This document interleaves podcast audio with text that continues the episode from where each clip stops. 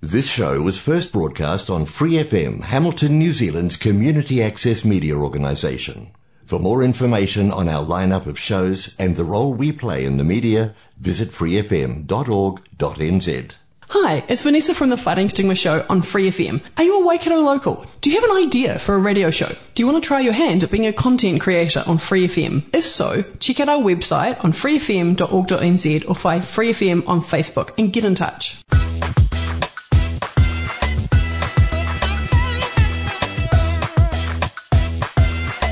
Hola, ¿qué tal? Bienvenidos una semana más a ¿Quiénes somos? Hoy tenemos a un matrimonio, ella, él, y aquí a su lado tenemos al número 3, que ahora igual le hacemos alguna pregunta. ¿eh? Os saludo a todos. Hola Rodrigo. Hola, hola, ¿cómo estás? Hola María. Hola, hola, bien, gracias. Y hola María Paz, aunque no tiene aquí el- los auriculares y el micrófono, pero aquí la tenemos con nosotros y nos va a hacer unas fotos muy bonitas. Bueno, eh, bueno, voy a presentar, ellos vienen de Chile y ellos vinieron juntos y bueno, no sé, María, ¿dónde nació? Nació.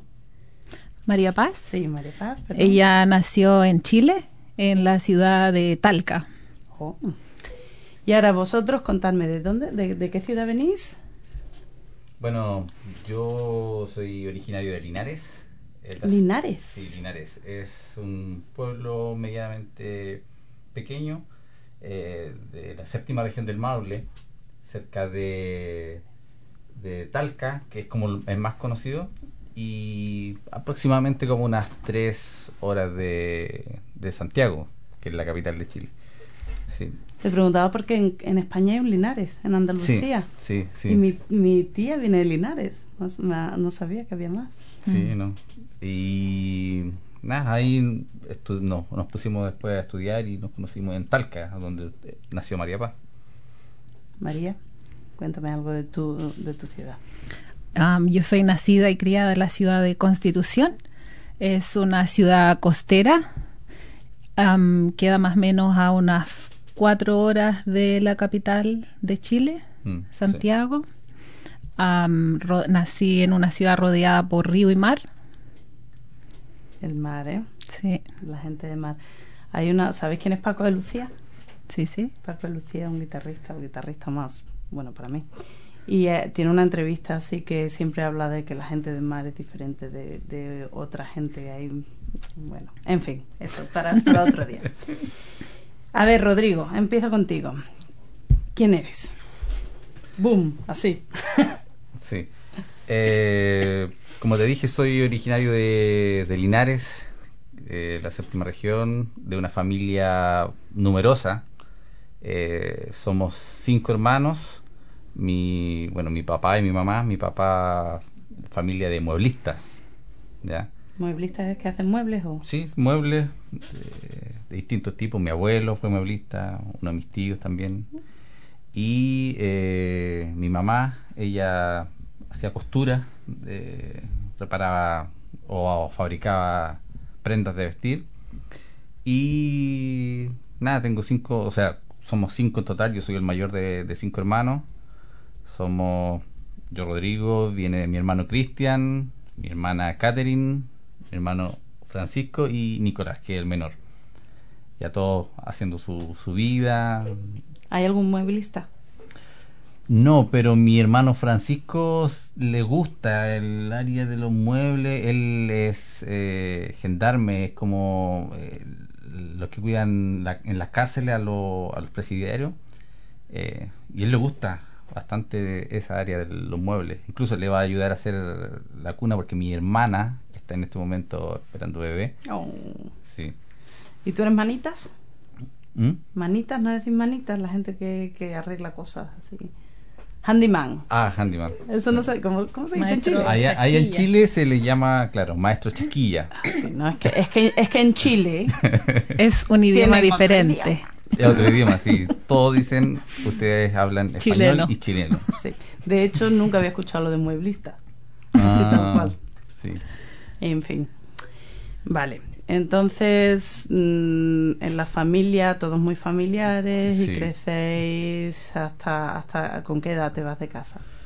Eh, fue bueno, siempre estuve como una, una idea de como que no iba a permanecer mucho tiempo en, en Linares, la ciudad, porque era como, es como una ciudad muy pacífica, muy tranquila, chiquitita, ya, y me dieron ganas de ya salir. Pero, eh, claro, pero fue cuando la, primera vez que yo salí como del, cobijo de, de, mis papás, fue cuando hice el servicio militar, lo hice en la Armada de Chile, en Concepción, que es más hacia el sur, en Talcahuano y estuve dos años fuera de...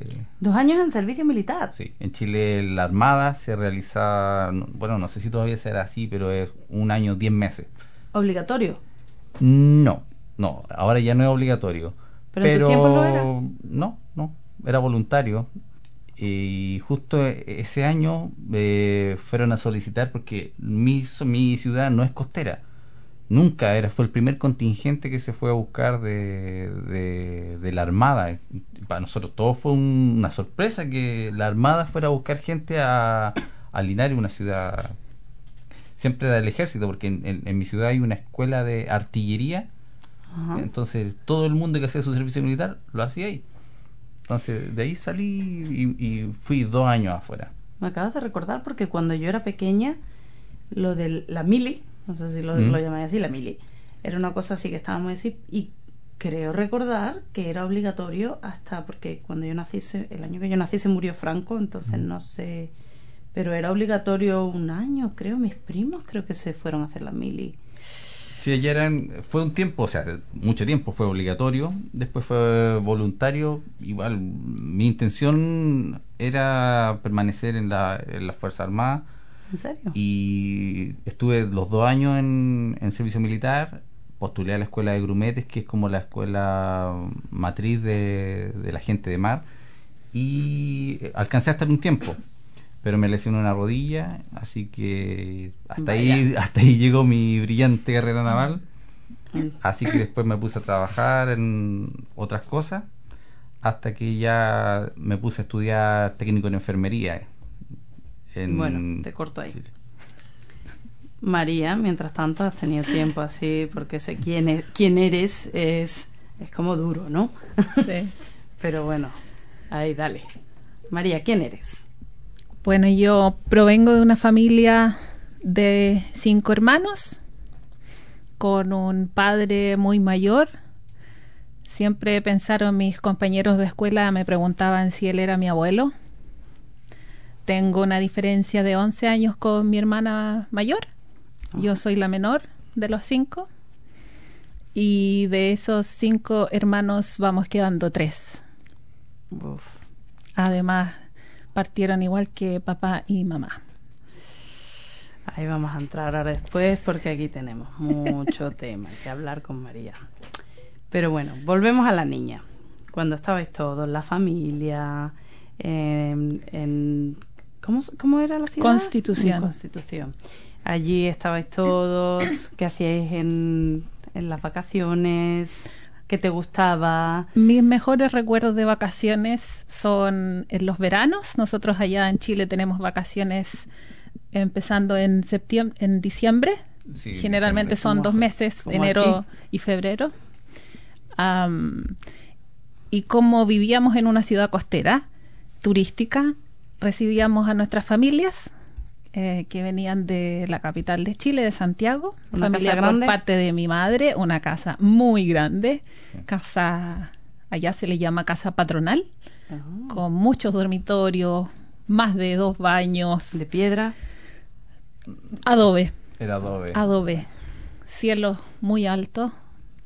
Sí. Y uh, mis mejores recuerdos son uh, de ese tiempo, de los veranos, con mis primos, saliendo todos los días al río, otros días a la playa. En la tarde era llegar a bañarse y a la plaza a jugar. ¿Y animales a lo mejor? ¿Caballos o algo? ¿No? Habían sectores donde podíamos ir más como área de campo, que podíamos estar con caballos, hacer cabalgatas y ese tipo de cosas. ¿Y tu ciudad era así como, como así, city, como como eh, más bien campero, más bien... Durante el año era una ciudad muy tranquila, un pueblo pequeño con gente añosa, em, no muchas actividades que hacer. más bien aburrido. Por eso el- la mejor época para mí eran los veranos. Bueno, y estáis todavía, todavía tenéis como 12 años, ¿vale? Hobbies. Porque bueno, yo no sé si habéis notado que Rodrigo está aquí como, como muy, muy en su salsa, ¿verdad? Se le escucha aquí hablando. ¿Por qué será? Ah, que, mm, bueno, cuando yo estaba en el, en el, en el colegio, desde que eh, partí mi enseñanza básica, se le llama en Chile, que es como la primaria, eh, partí como animando un poco lo- lo- los eventos que se hacían en el colegio. Cuando se hacía el día del profesor, se hacía el día de cualquier cosa, eh, Rodrigo Moya era el que animaba, guiaba el, show. Y después de eso, cuando pasé ya a la enseñanza media, que es como la, high school, eh, pertenecía al grupo de radio del, del liceo donde estaba, eh, per- pertenecía al equipo de... creamos la revista que se, que se hizo en ese, en ese liceo. Estaba metido en todo. Sí, ¿no? Él estaba en todo. pertenecía al, a- al centro de alumnos también. No, siempre, siempre estuve metido en muchas actividades. Mi tiempo tenía una agenda que ahí ocupaba agenda.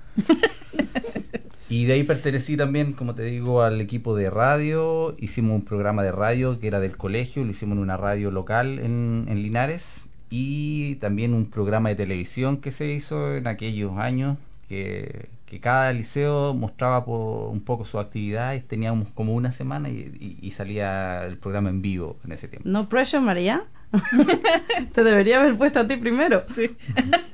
Wow. Y, y nada, o sea, fueron, me gustaba, me gustaba esa área, pero no le, no la eh, aproveché más. Me quedé en eso, me fui a probar una vez a una radio, pero no, no seguí por esa área y, y ¿Y nada. de qué era el programa? No, hablábamos de distintas cosas, entrevistábamos a los mismos compañeros, le hacíamos entrevistas, tenían, no sé, por ejemplo, una de las cosas era eh, todo en un minuto. Entonces tenía que saludar a la mayor cantidad de personas, a ver, no, todo en un minuto, y a la mayor cantidad de personas en un minuto, y inven- inventábamos cosas con los... ¡Qué con- divertido! con- sí, era, era entretenido, filma- eh, grabábamos siempre. Yo ya te estoy buscando trabajos, que lo sepas. Yo ya voy a, voy a empezar a apuntar ideas para que haga cosas así con los niños que vienen. ¡Uh, qué bien! Wow, wow. Me acabas de dejar sin palabras. Ok, María. Hobbies, intereses. Yo fui más bien una niña tímida. Mis hobbies eran eh, el deporte. Me gustaba mucho hacer bicicleta, básquetbol y natación. Estar con mis pocos amigos. Disfrutaba mucho de la compañía de mis compañeros durante las horas de clase. Muy buena para leer, cosa que le heredé a mi pequeña.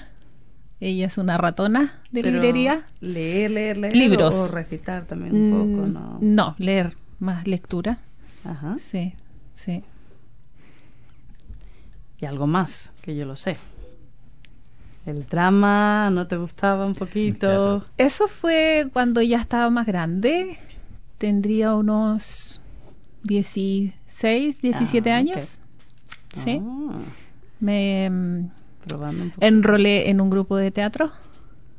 Llegaron a ser un director chileno que había estado en España, Ajá. Javier, ¿Y lo entendíais? lo sigo recordando, con, él- y él con acento. Sí, sí, sí. Se le ve con el acento. Chileno, pero estuvo en España un ¿La tiempo. polera? Y llegó a hacer pruebas a nuestro eh, liceo, recuerdo. Y eh, él me convenció de integrarme a un grupo ¿Y qué obra hiciste? de ¿Lo teatro. recuerdas? Sí, La Pérgola de las Flores, una muy conocida obra de teatro, Chilena. una Chilena. obra chilena. Muy bonita. muy linda, No con mucho musical, mucho canto, baile, muy el- colorida. El coro también. Y además fue par- sí, fue parte de el coro polifónico del Colegio Constitución. Polifónico, eso suena. Era sí, muy profesional. Sí. Wow, o sea, ¿te gusta cantar? sí, sí, Disfruto mucho el canto. También tengo trabajo para ti. Aquí vamos, a- aquí ya tenemos un, un nuevo club que lo sepa, que lo sepáis todos. A ver quién se quiere unir. Bueno, y, y de repente os conocéis. A ver dónde, por dónde va el tema, que dónde, dónde os encuentra, dónde os encontráis. Lo que pasa es que nosotros, cada uno vivíamos en, en- en ciudades distintas. Yo de Linares, me- mi señora de Constitución, y eh, coincidimos en Talca, que es la capital de la región, donde nos movimos a estudiar. Nos movimos a estudiar, eh, a estudiar técnico en enfermería, como te dije hace un rato, en el Instituto Santo Tomás. Y ahí, por esas cosas de la vida, eh, pero en un principio, cuéntale tú. Es que esto fue, nosotros estudiamos esta carrera no saliendo de la escuela, no Claro. saliendo de high school. Nosotros salimos de high school y no tuvimos las posibilidades de mm, estudiar inmediatamente. Tuvimos experiencias laborales Sí, sí. y mm, después de eso, de dos años, tres años, Mm. decidimos estudiar ya grandes. Con 25 Con años. más o 25 menos, años. O 20, veintitantos años. ¿sí? sí. eh, estudiar esta carrera de salud. Y también veníamos de... ¿Lo Sí. puedo contar? Sí, veníamos de, de- de relaciones que no habían llegado a muy buen término. Sí. Entonces, Ah. estábamos ambos con esa actitud de no quiero nada con nadie, solo enfocados en el estudio, amigos. claro, ¿no? Y, y- y lo más, dentro de todo, una de las cosas sí. chistosas es que yo le caía mal. Porque mi. Sí, es que, es que mi personalidad es como. Siempre. No es que yo quiera hacerlo, pero mi personalidad hace que sea como líder muchas veces en muchos lugares. Y. Y claro, era como yo trataba siempre. Un creído, ¿no? Tú pensabas, Sí, el eso. creído. Sí, ¿no? Tal cual, tal cual. ¿Cómo se dice eso en chileno? Un creído. Eh, Sí, creído. levantado. Pero Levantado de cierta parte del cuerpo. Ok. Claro, entonces, pero no, no, no era mi intención como menoscabar a nadie, sino, pero mi personalidad siempre fue de como de líder, siempre fui líder en, en todas mis actividades. Que te gusta hacer cosas y, y sí, no puedes parar. sí, y no, y aparte de eso que No, y además lo encontraba que era muy serio, él se planteaba como muy serio y planteaba sus ideas y decía, ay, ¿y este qué se cree? claro. Ajá. Entonces, bueno, seguir. Y- Seguir. de- de- ¿Y, qué, pasa? Y claro, y, ahí fue, no, y ahí fue que una, una compañera de, de, Graciela eh, nos presentó. E- Ella me conocía a mí y, ella me, me había conocido. Me dijo, ah, pero yo a ti te conozco. Me dijo, cuando la primera vez que empezamos las clases, me dijo, ah, yo a ti te conozco. Y me conocía, claro, por las actividades que yo tenía en, en, en Linares, porque a mí, como te digo, en los liceos me, me ubicaban un poco algunas personas por todas las miles de actividades que yo tenía. Entonces ella dijo, oh, yo tengo una amiga que yo creo que pueden encajar muy bien. Pero no, no, no te dijo. Ella lo pensó Sí, no, no, no, y lo me- planeó. Ella, e- e- ella, claro, fue como nuestro... El gancho. Claro, Sí. claro. Y ahí nos presentó y nos dijo, oye, y, y- y la llamó y, me llamó y nos juntó, nos dejó conversando y se fue. Sí. No. Un día me dijo, Sí. María, María, ven que tengo algo que decirte. Y me lleva a un lugar de la universidad y me deja sentada en un banco y me dice, espérame aquí. No. Y vuelve con el señor, casi arrastrándolo, y me dice... María Paz está aquí muerta de risa. es que ella no sabía esta historia. Y le dice, siéntate aquí. Y nos deja sentados y dice, ella es María, Rodrigo, Hasta luego, Luca. hasta luego. y nosotros quedamos... Yo mi- con el creído este. Sí. Yo no me quedo con este. Sí, ¿no? Y, y- y- y dentro de todas las cosas chistosas es que yo cuando la veía, porque yo la había visto cuando tomábamos, porque nosotros como viajábamos, teníamos que tomar el, el, el microbús, el bus Bus. que, nos, que nos transportaba. Entonces yo la veía cuando llegaba, llegamos más o menos a la misma hora. Y venía con una maleta roja grande. Y yo la veía y decía, ah, no sé, yo, mi, mi pensamiento es que ella tenía algún novio o algo que era así como grande, musculoso, no sé, ¿no? ¿Por qué? ¿Qué tiene eso que ver con la maleta roja? No, no, no, no era solo la maleta, sino que era como su, su, su postura, así como que tenía pareja. Entonces, no, listo, no, no, no, No, fue es mal. para mí. ¿Y, Claro, tú, no- y sí. tú no eras grande y musculoso? No, No. serio, no, yo, yo era flaco. Si soy flaco, Más flaco. todavía. Y, y nada, y ahí fue que nos presentó Y esta ahí, amiga vale, y ahí a empezamos a hablar ser y, amigos. y- y es como... mm, ah, mm, ah. Ese día no hablamos mucho porque incluso teníamos un examen y me llamó mi profesora y yo partí corriendo y le dije, ya, chao, pum, y desaparecí. Sí, yo quedé... Y él quedó sentado. ¡Qué antipática! No, no, no, no, pero ya fue. Y nada, y de ahí seguimos conversando, nos empezamos a juntar y ahí empezamos a enganchar. Le regalaba chocolate. Sí, sí. Y vivíamos relativamente cerca porque yo me quedaba en la casa de una tía y, mi, y, y Graciela vivía en un lugar más relativamente cerca. Entonces era fácil el acceso. Entonces empezamos a juntar y ahí ya. Vale, ¿y cuál fue, cuál fue la conexión? ¿Cuál fue esa cosa que como que tenéis en común? Porque no sois tan iguales. ¿O sí? Mm, sí y no. Sí. Yo recuerdo las primeras conversaciones que hablábamos de salir, de viajar fuera de Chile. Yo me acuerdo que en, un- en una Sí. actividad que tuvimos con la pastoral de la universidad, am, conversamos sobre eso. Sí. O sea, Eso, me quedó muy también marcado. salir de Chile. Siempre quise salir. ¿Por qué? Siempre tuve ¿Por esa qué? idea.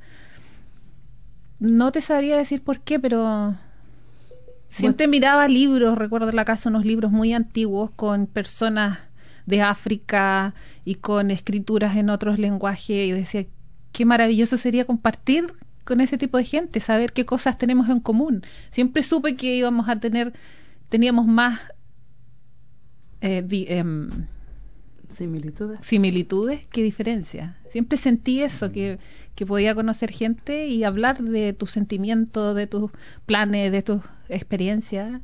Y, y eso fue lo que... ¿Y había algún acá. sitio que fuera el sueño de entonces? Habíamos conversado un poco y era en un principio, incluso una profesora, nuestra profesora, la jefa de carrera de, de nosotros, nosotros le planteamos esta situación. Y ella tenía una, un amigo en Texas, en Estados Unidos. Y nos dijo, yo puedo hablar con mi amigo y, ay, y nosotros como que mm, lo conversamos, sería bonito poder salir, pero quedó en eso. Pero de ahí de a poco se fue como apagando, o no apagando, siempre estuvo eso de, de- de salir de, de Chile, pero como que las cosas se nos fueron dando, entre comillas, fácil, porque eh, me ofrecieron un trabajo, ya, en- ya estábamos consolidados como pareja, ya eh, esto fue en la primera mitad del, del, del primer año que nosotros nos conocimos, y de ya permanecimos hasta el día de hoy, y ya nos proyectábamos. Qué bonito, ¿eh, María? María Paz, qué bonito. y de ella nos proyectábamos. Entonces lo conversamos y ella nos dijo, tengo un, un amigo y ah, sería bueno. Pero como te digo, se nos empezaron a dar las cosas de, de manera mucho más eh, fácil, como te digo, entre comillas. Y me ofrecieron trabajar en el mismo instituto donde de- estudiábamos nosotros. Me ofrecieron trabajar en, la, el, en el vespertino, en la noche, que se iba a abrir la carrera de técnico en enfermería. ¿Acaso quería trabajar eh, a cargo del laboratorio de los técnicos? Perfecto, yo todavía estaba estudiando y yo ya empecé a trabajar. Y ahí conocí a una enfermera, que era una de las enfermeras que hacía clase, y era la jefa del SAMU, del Servicio de Atención Médico de Urgencia, que era la ambulancia. Ajá. Y para mí era el sueño, siempre fue mi sueño, incluso cuando íbamos a repartir, nosotros salíamos, eh, la pastoral del, del Santo Tomás, salíamos a, a repartir café y nos parábamos afuera de- del hospital a- cuando repartíamos el café y veíamos la ambulancia. Y yo siempre le dije a, a Graciela, A yo algún día, mm. yo- algún día voy a estar en esa ambulancia. No, tú Pe- decías, perdón, yo voy a perdón, trabajar ahí. Perdón un momento. ¿Graciela eres tú? ¿O Graciela es la, es la Soy amiga? yo. María Graciela. Mi nombre es María Graciela. Me acabo de descolocar. O sea, yo estaba escuchando la historia y pensé que personas. Graciela era la que, la que os presentó. No, no, no, no, no, no. El nombre es María Graciela. María Nosotros- Que él me dice. Graciela. Sí, todo en Chile casi todos le dicen Graciela, no Ah, no sí. María. Acá es Aquí más- todas somos María. María. Es más fácil. fra- sí, es más corto. Yo también soy María para algunos, pero bueno, en fin. No, va- no, no vamos a entrar ahí. Ok, ok. Acabo, ya acabo de conectar lo- los puntos de otra manera. Ajá. Entonces, ¿tú también tenías el sueño de la ambulancia? ¿A ti también te...?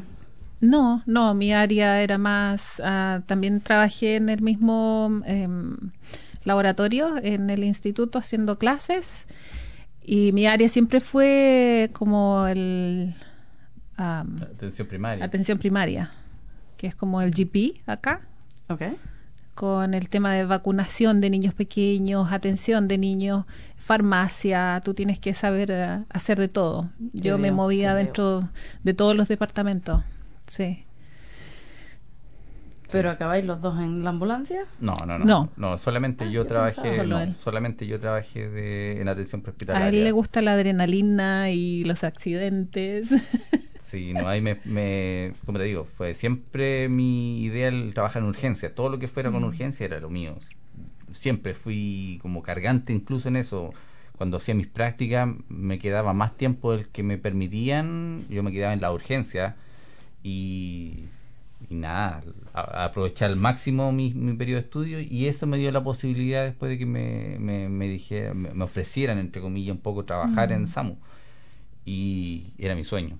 Entonces, como te esto digo... esto allí, ¿eh? En, Chile. y eso fue aplazando, o, más que aplazando, como que ya dejando el, el asunto del, viaje, el sueño que mm. teníamos, porque como te digo, se te van dando las cosas, hoy estoy bien, este lo que me gusta, entonces lo fuimos aplazando, aplazando, pero llega un momento en que uno ya como que empieza a tocar techo, porque dice, ya he crecido bastante en lo que estoy, eh, las cosas no pintaban tan bien, entonces eh, llega un momento en que me sale una capacitación, un entrenamiento en Estados Unidos. Fui a Nueva York a, a entrenarme en el 911. Entonces ahí para mí fue... ¿En qué fecha? Fue septiembre. En, 2013. ¿En 2013 fue septiembre del 2013. Sí, en 2013. Y ya habían pasado varios añitos ya. Y eso me abrió el mundo. Me imagino. Claro. Ver en Nueva York en Nueva York. Me imagino. Y, y nada, y ahí empecé ya, ya dije no, porque nosotros veníamos de nuevo, habíamos como medio mm. planteado la idea, hasta que ya se, no, tenemos que salir. Hay más mundo. A mí nunca se me va a olvidar la mirada que traía él de vuelta. Ah, no, no, ese viaje de él fue en septiembre y en agosto de ese año uh, mi hermana se suicidó. Cuando pasó eso, el viaje de él ya estaba planeado y todo, no se podía echar atrás. Y yo tampoco no le iba a permitir no ir. Era como, tú vas, yo te apoyo en lo que tú quieres, en lo que a ti te gusta, y fue me acaba de poner la carne de gallina. Y fue, y cuando él llegó de vuelta, eh, nunca se me va a olvidar su mirada que me abraza, me mira y me dice, tenemos que salir. Fue como que le sacaron una venda de los ojos y, vio el mundo y dijo, nos vamos, hay que salir de acá. Mm. Y ahí retomamos de nuevo todos los planes para salir. ¿Y María Paz? María Paz ¿Cuánto, ¿Cuánto faltaba? Como no, María ya, ya, había nacido. Sí, María sí, estaba nació en tenía 2011. Como, claro, tenía, dos años tenía en ese tiempo. Sí, tenía como dos años, estaba chiquitita. Antes de entrar ahí, vamos a escuchar una canción. Vamos a hacer un pause. ¿Quién me quiere hablar de su canción primero? Yo creo que María. Sí. Yo siempre escuché esta canción toda mi vida, pero después de las experiencias que he ido teniendo, a lo largo de mi vida, la escucho ahora y me hace mucho sentido. Me llega esas canciones que te llegan al alma. Es como La cigarra de Mercedes Sosa. Una canción muy linda y con mucho sentido para mí. Vamos a escucharla.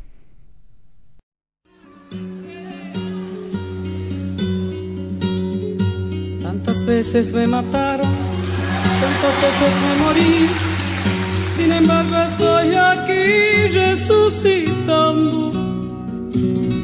Gracias estoy a la desgracia y a la mano con puñal porque me mató tan mal. Y seguí cantando,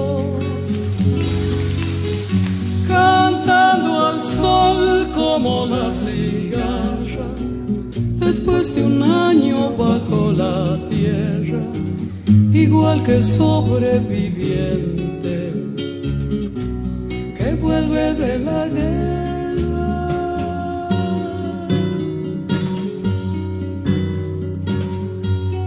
veces me borraron, tantas desaparecí.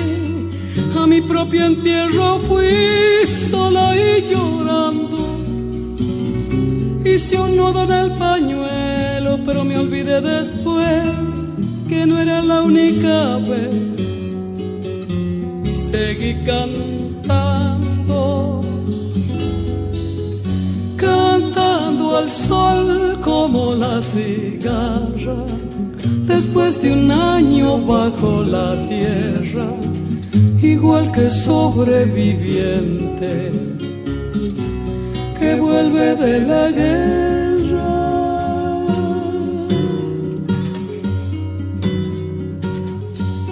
Tantas veces te mataron, tantas resucitarás, cuántas noches pasarás desesperando. Y a la hora del naufragio y la de la oscuridad, alguien te rescatará para ir cantando, cantando al sol como la cigarra, después de un año bajo la tierra, igual que sobreviviente que vuelve de la guerra.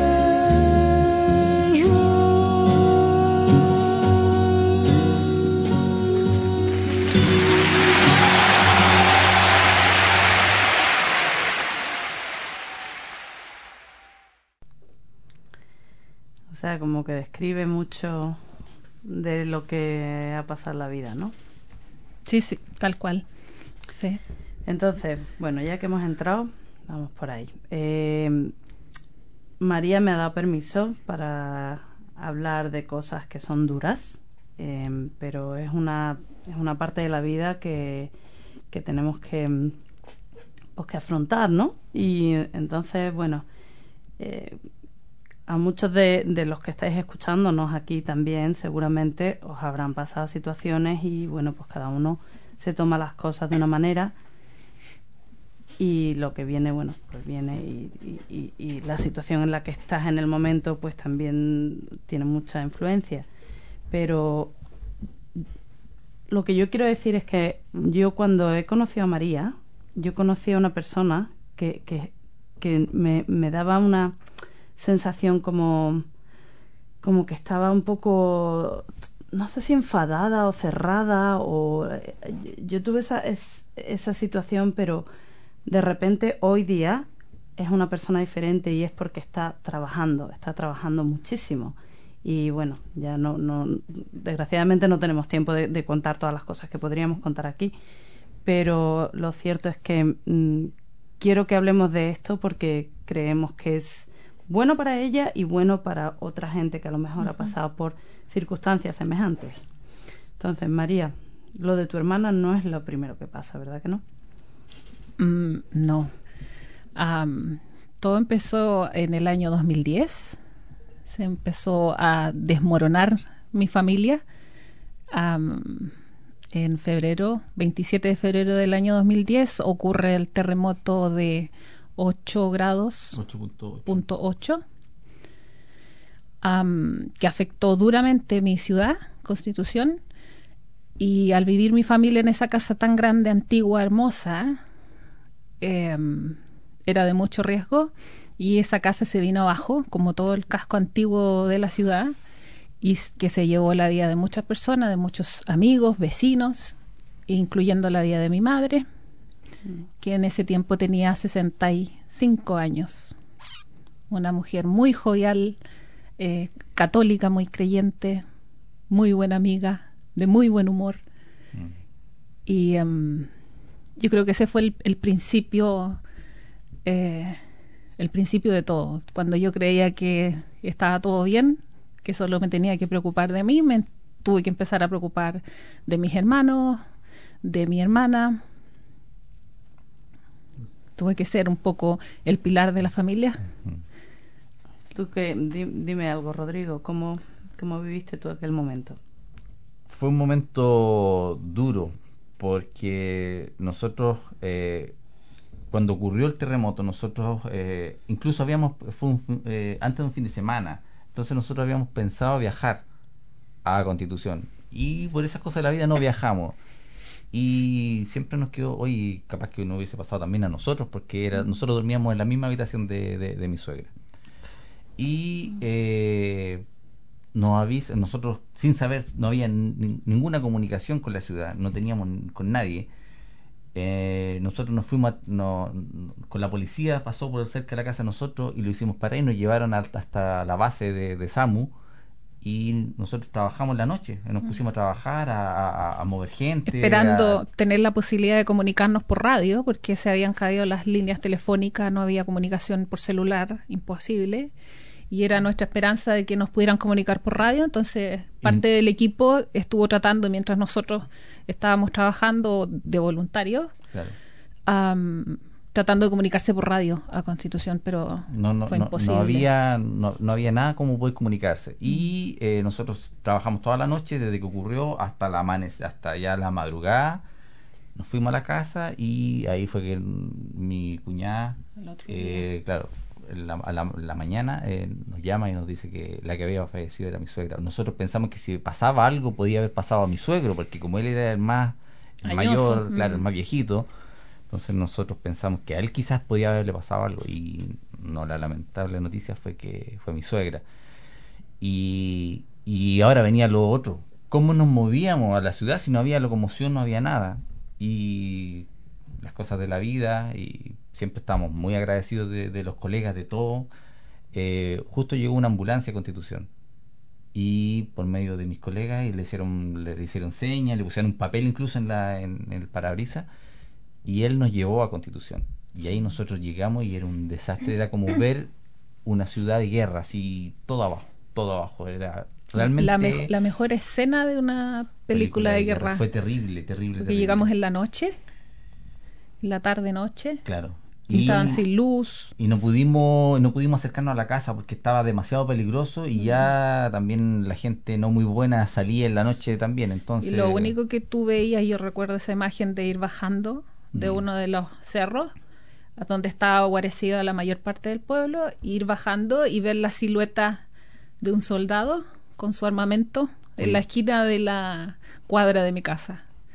Y, y llegamos ahí, era no no se puede, no, Sí, no no estábamos autorizados. y nos es, fuimos es imposible imaginar, es imposible desde donde yo estoy ponerme ponerme en, en vuestro lugar. Que no se puede para alguien que no y no y, lo y- y- y lo bueno o sea dentro de todo lo, lo malo fue como nuestra terapia. Nosotros no nos quedamos de brazos cruzados. Nosotros justo me topé con un enfermero de, de, de- de SAMU y él nos, nos dijo vénganse conmigo vengan a ayudarme. Y nos fuimos con él a- al hospital.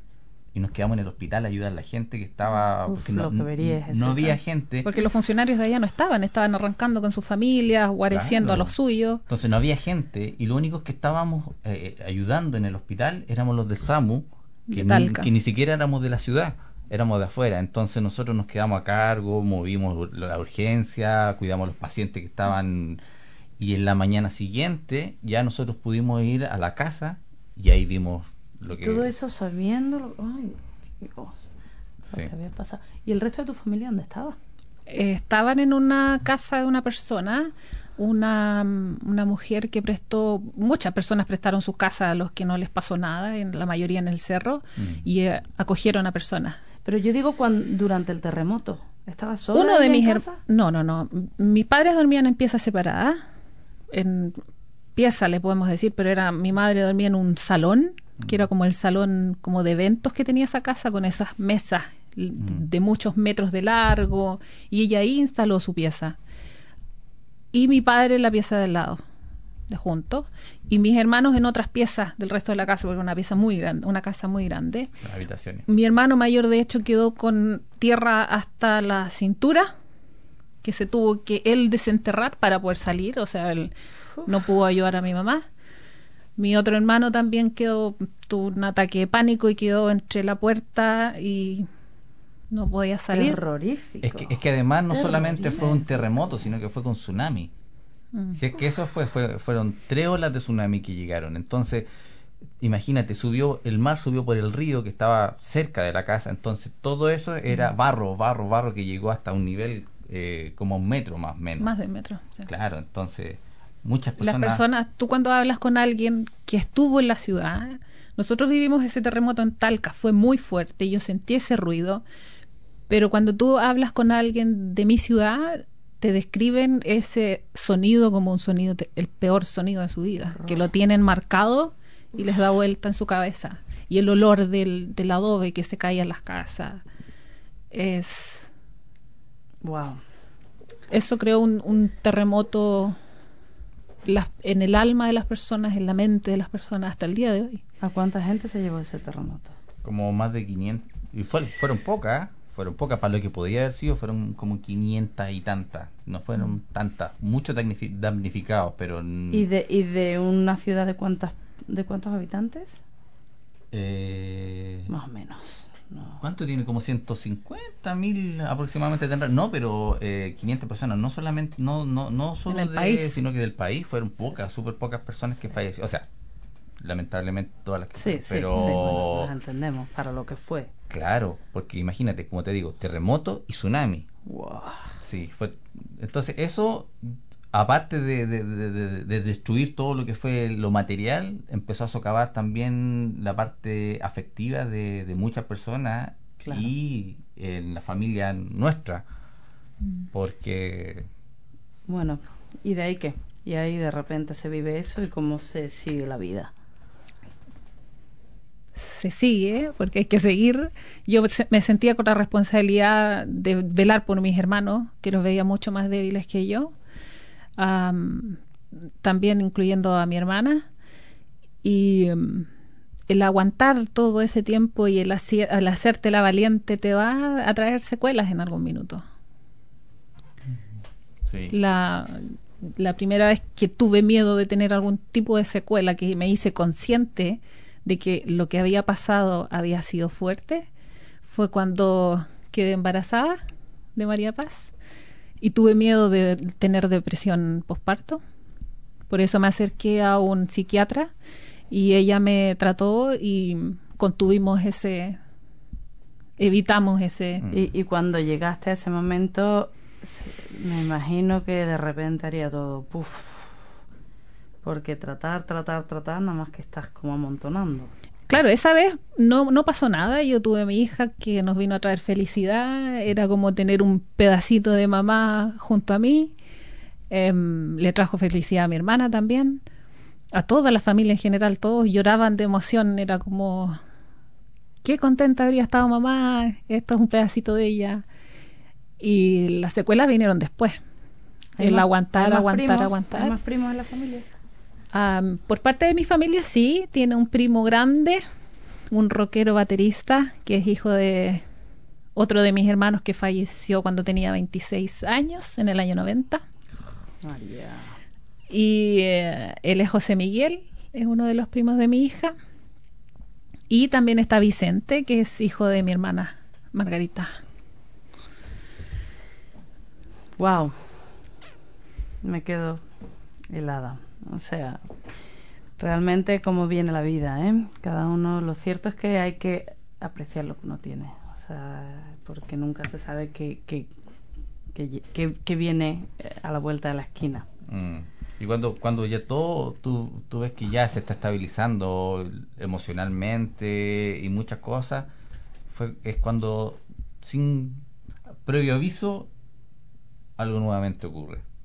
Y es cuando uno te, ahí, nuevamente te vuelve a descolocar, o sea, ¿En qué año dices que te fuiste tú a Nueva York? el 2013. 2013. Eso fue el 2010. Claro, El tres terremoto. años, Mm. tres años después. Es que mi mamá era el pilar de mi hermana, era muy apegada a mi mamá, dependía mucho de ella emocionalmente y se quedó tambaleando, quedó en un pilar, eh, la persona que ella confiaba que era su pareja, el papá de su hijo, y ese pilar le falló. Ese pilar se quebró Mm. y esa fue una decepción muy grande para ella. Ahí- ¿Qué, qué edad tenía el hijo? Vicente tenía siete. Sí, como 7, 8 años más o Sí. menos. Mm. ¿Y esto lo podíais ver venir? O sea, nunca se, ya sé que no Jamás. se ve venir, pero... Jamás. Es que nos dio luces, o sea, no, e- e- ella nos daba luces de que estaba, pero Es que aquí hay mucho de, Mm. de violencia psicológica en la pareja que yo ahora me he informado más y he aprendido más. Que a veces tú mal entiendes ciertas reacciones, como lo que dijiste tú cuando me conociste. Hay mucha pena detrás. Cuando uno reacciona así de esa manera, cuando uno es cerrada, cuando uno no confía, es porque algo hay. Y eso le pasó a mi hermana. Su pareja, a ella le cortó todos los vínculos con sus amistades y con su familia. Por eso ella no confió en alguna persona para contarle lo que estaba pasando. Porque ella lo podría haber superado con el apoyo, tenía muchas personas en las que confiar, pero él se encargó de dejarla sola. Y eso es lo que hacen los, las personas, las parejas que ejercen violencia psicológica, que yo creo que es mucho más complicada, trae muchas más consecuencias que la física. Claro que sí, seguramente. Que no la ves, tú como familia no la ves. mm, Claro, y siempre con la buena cara. siempre sonriendo, ella era muy cara. sociable, trabajaba en un servicio público con contacto con clientes. Wow. Bueno, pues no quiero que no quiero que nos vayamos de aquí con, con este tono. Quiero que no- nos queda unos minutos, va, todavía tenemos tiempo de hablar, pero quiero que, que, que, que le demos la vuelta a la tortilla. Porque realmente, realmente le habéis dado la vuelta a la tortilla entre los dos. Salís de aquí, llegáis a Nueva Zelanda. Quiero escuchar la historia entera, pero no sé qué tiempo tenemos. Aquí vamos a, a contar esta parte de la historia un poquito más, es- más speedy. mm. Nueva Zelanda. Nueva Zelanda. ¿De dónde sale Nueva Zelanda? Nueva Zelanda salió de casualidad. Nuestro cuando ya, claro, cuando estábamos de ya con nuestro eh, idea de salir de Chile era Australia, como mucha gente. Sí. Y era la típica, ya habíamos contactado una agencia de estudio en Australia y nada, en Australia íbamos bien encaminados, gastamos mucho dinero porque había que pagar cursos y cosas y por una mala asesoría de esa agencia que ya no existe, eh, no pudimos llegar a... Y, se empezó a retrasar, a retrasar, a retrasar esta respuesta que estábamos esperando de, parte de inmigración de Australia. ¿Y qué pasó? Que llega un momento y nos piden cierta, ciertos requisitos. Pero me los pidieron tarde. Entonces yo cometí el error que el que no que todos dicen ustedes nunca lo deben hacer, pero yo lo cometí era comprar el pasaje, porque yo veía que se me empezaba a venir, a venir, a venir la fecha que yo tenía que comenzar los cursos de inglés y otros cursos más que había eh, eh, planificado y yo dije, bueno, si lo compro muy encima me va a salir un ojo de la cara. Entonces compramos el pasaje, pero era con escala Nueva Zelanda. Y cuando me dan la respuesta el otro día de haber, comp- de haber comprado el pasaje, me dicen, ¿sabe qué? Esto solo... No, se me hace imposible. O sea, ya se acabó el sueño australiano. ¿Y qué hacemos con este pasaje? ¿Y qué hay entre medio? Nueva Zelanda. ¿En serio? ¿Sí? Así tal cual. O Y sea, aquí llegáis sí. aquí y qué? Y no conocía a nadie, a nadie. Yo llego y me vengo solo. Me vengo solo. Y vienes además sin... sin nada, sin inglés. sin nada. No. No. conocía a nadie, no hablaba el inglés. Llegué a, a Auckland. Me siento en, ya sal, me- me- ya paso todo lo- el, el cuento y me siento afuera del Sky Tower y empiezo a buscar dónde me voy a quedar, alojamiento. Y hasta que me quedé en un, un- un hostal en, en, en Auckland y ahí permanecí cinco meses hasta que después llegó mi señora con mi hija y... Como, dice, como decía mi madre, a verlas venir. Sí. A verlas Claro, venir. claro, y llegaron y ahí comenzó nuestra nuestra historia los, los tres. Eso fue el año 2015. Y bueno, y el visado, esto sí que tiene que ser como, o sea, porque aquí venía de paso, ¿no? Es que, Claro. es que eso fue lo que siempre nosotros conversamos. Nunca no le dimos paso a la negatividad. Siempre fue, nos va a ir bien, vamos a aplicar y nos va a salir. Mm. Siempre así, y confiado, Con lo que había pasado. siempre. Era como, claro, como que te dejas sin, Wow. Sí, y- sin y- temor. Y claro, nosotros llegamos y, y primero llego aquí de turista y pero era era como un, era como un, un poco de de ver qué es lo que, qué- qué es lo que salía y nada, fue dándose las cosas, dándose las cosas, estu- estudié inglés, logré encontrar trabajo y hasta el La día de hoy- resiliencia. Claro. Lo que, lo que no te hace, Lo que no te lo, lo que no te mata, te hace más fuerte. Ahí tenemos una frase. A ver, cuéntame, ¿tenéis una frase que habéis pensado de la frase de la madre, del padre, la abuela? Lo que queráis. En el caso mío es de mi mamá. Ella tenía muchas frases muy chilenas, pero siempre muy al hueso que te llegaban y te quedaban marcadas. Yo recuerdo siempre cuando era adolescente, es- pasas por esas etapas que quieres copiar todo lo que hacen tus amigos, todo lo que hace el resto para estar a la par, para se- sentirte integrado. Y cuando había alguna idea o cosa, y mi madre me decía, ¿y si tu amiga se tira del puente, tú también te vas a tirar? que era el, lo que yo siempre le digo a mi hija, tú tienes que ser tú, tú tienes que ser eh, eh, siempre tú, nunca copiar, nunca trates de ser como otras personas. No, y es así yo como de te hecho van le a- tengo le tengo un miedo particular al grupo como como cuestión Sí. social. Y- Es y- que se usa se mucho van, cuando tú eres sí. adolescente, siempre es como tienes que ser parte de. Y cuando quieres integrarte a un grupo para no quedarte aislada, tiendes a Peligro. copiar y dejas de ser tú y sigues a las líderes. Totalmente. Rodrigo. Bueno, era una frase, que no me acuerdo, eh, pero me- me- siempre me llamó la atención y era como chistosa, que fue, para quien son las empanadas, carne tienen de más. ¿Cómo? Ay, me Pero era, como, pero era con, Muy con- pero, pero- es con tonos chilenos. Ok, dilo, dilo con tu tono. Para quien son las empanadas, carne tienen de más.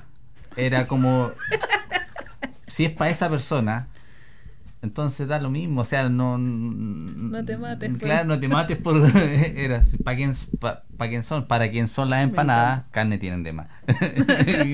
y, y hasta el día de hoy claro, tiene hasta- sentido también. hasta el día Pero de hoy me no la conocía. Ay, me encanta. Sí.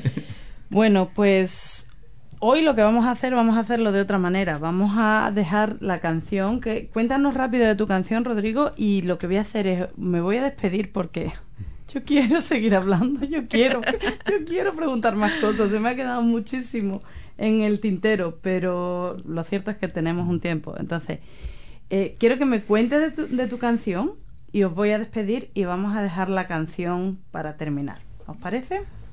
La canción es una canción de Juan Luis Guerra que pisa para un sueño, que es como lo que estamos viviendo desde el momento que llegamos, que siempre, eh, y, y lo difícil, y todas las trabas, uno cuando cree que la cosa está, ahora sí, y algo de Por lo... muy positivo que claro, seas. Claro, cosas que cambian por X motivo, cosas políticas del momento, que va todo variando y uno se te va complicando un poco más, entonces esa es como mi, la canción Visa para un sueño que pero que la vamos a conseguir que ya estamos en ese en ese recorrido en ese camino Qué bueno.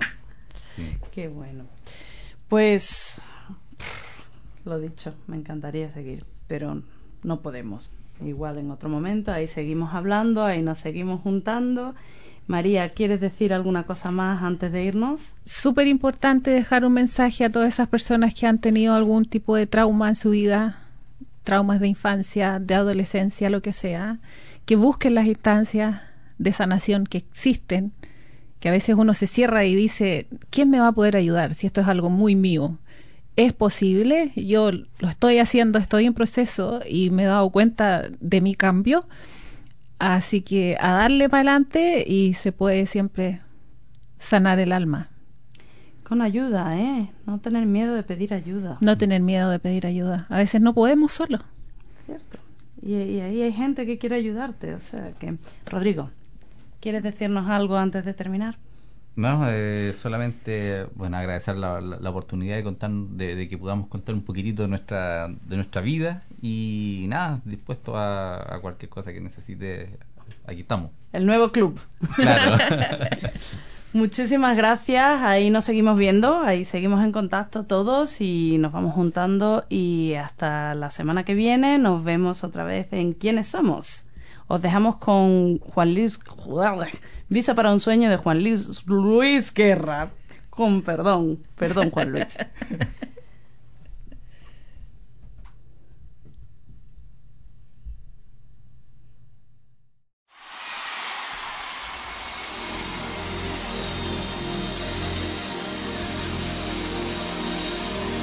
Eran las 5 de la mañana, seminarista un obrero con mis papeles de solvencia, que no eran para ser sinceros. Eran las siete de la mañana, uno por uno al matadero.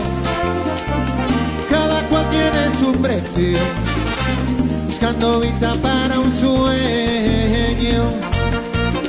¿Cómo?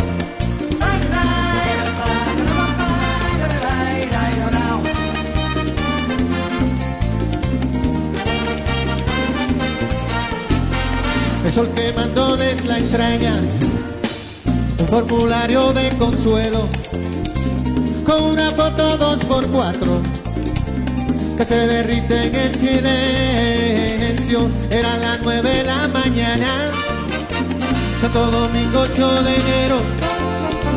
Toda paciencia que se acaba, ves, pues ya no hay visa para un sueño.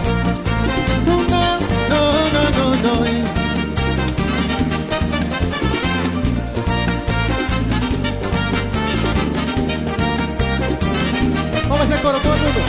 Buscando visa para un sueño. Buscando visa para un sueño. Buscando visa de cemento y cal. Y el asfalto, ¿quién me va a encontrar? No. Buscando visa para un sueño. Ay, ay, ay, ay. Buscando visa para un sueño. Buscando visa la razón